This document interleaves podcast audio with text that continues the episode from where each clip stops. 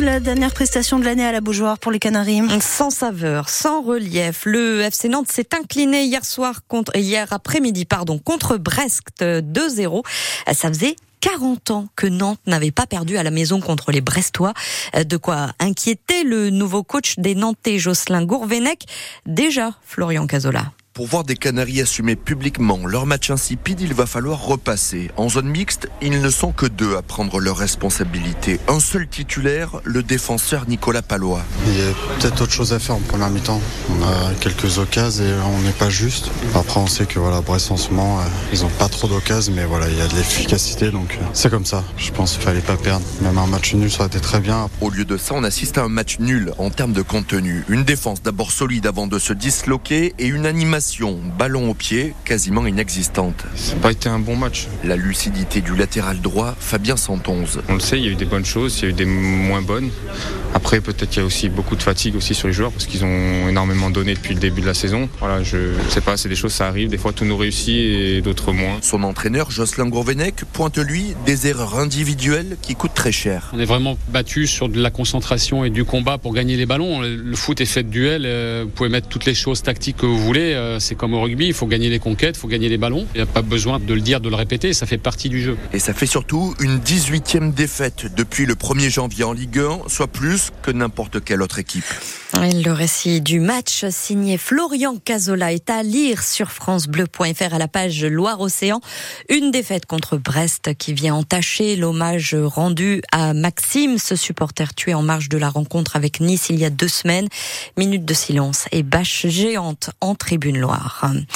Sacré contraste avec l'exploit réalisé par les handballeuses françaises.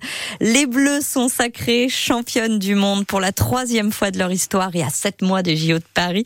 Elles ont battu la Norvège 31 à 28 au Danemark.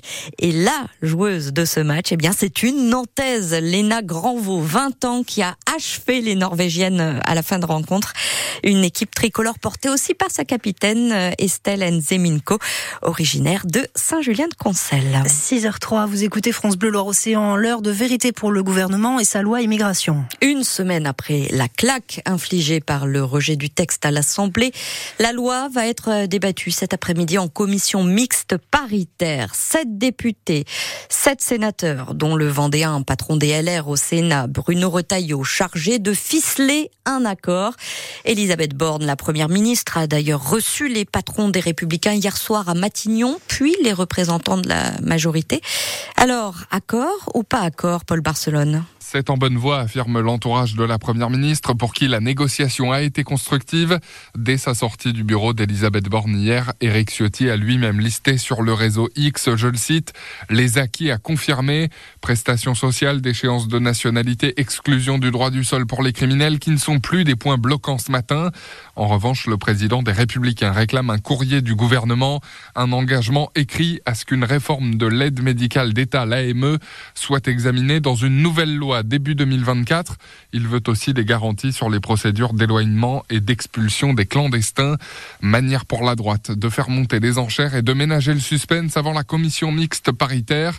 Si on entre en CMP sans savoir si on a un accord, c'est très mauvais signe, admet une ministre bien consciente qu'Elisabeth Borne joue elle sa tête et son poste avec cet accord. L'analyse de Paul Barcelone et de son côté, le ministre de l'Intérieur, Gérald Darmanin, se montre optimiste quant à la capacité de la majorité et des oppositions à trouver un accord. Et il veut euh, croire, je cite, à une victoire des partis de gouvernement. À une semaine de Noël, la colère des ostréiculteurs de Loire-Atlantique. Euh, depuis ce week-end, les producteurs du nord de la baie de Bourgneuf ne peuvent plus vendre leurs huîtres. C'est le préfet qui l'interdit à cause d'une intoxication collective pendant un repas des pompiers de Saint-Gilles Croix de Vie. Une enquête est ouverte par l'Agence régionale de santé parce qu'un norovirus qui provoque des symptômes de gastro a été détecté dans les huîtres. Mais des ostréiculteurs locaux dénoncent le fait que les autres produits servis pendant ce repas, comme le fromage par exemple, n'ont pas pas été testés. Une mesure pour tenter de réduire les inégalités à l'accès à Internet dès 2024, donc euh, dans quelques jours maintenant.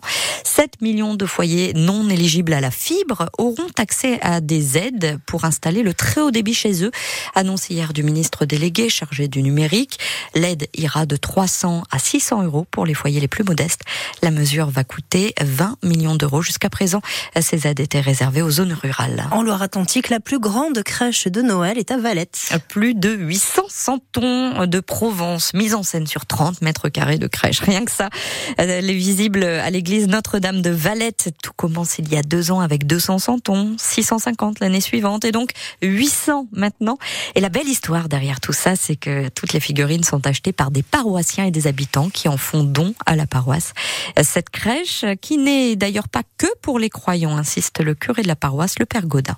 Peut-être que ceux qui sont plus loin de la foi vont d'abord être touchés par le, le côté euh, culturel, artisanal, par la dimension de la paix, encore une fois, et de l'harmonie. Enfin, c'est la première chose qui frappe quand on arrive ici. On se dit, waouh, c'est beau. Et puis, euh, ceux qui sont peut-être plus avancés dans la foi vont, vont venir déposer auprès de la crèche eh bien, euh, ce qui les anime, euh, les intentions.